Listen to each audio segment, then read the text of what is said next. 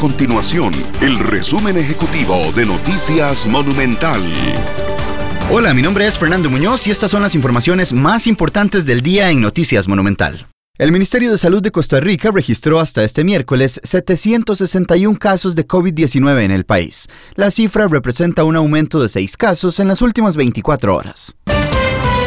Además, el gobierno costarricense manifestó su preocupación por las críticas emitidas por el presidente de El Salvador, Nayib Bukele, con respecto a la atención de la pandemia del COVID-19. El mandatario salvadoreño dijo en cadena de prensa que países como Costa Rica optan por realizar menos pruebas del nuevo coronavirus para reflejar menos casos. Incluso dijo que el país simula aplanar la curva de casos.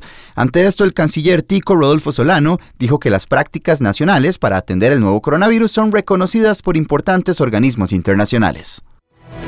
Estas y otras informaciones las puede encontrar en nuestro sitio web www.monumental.co.cr. Nuestro compromiso es mantener a Costa Rica informada. Esto fue el resumen ejecutivo de Noticias Monumental.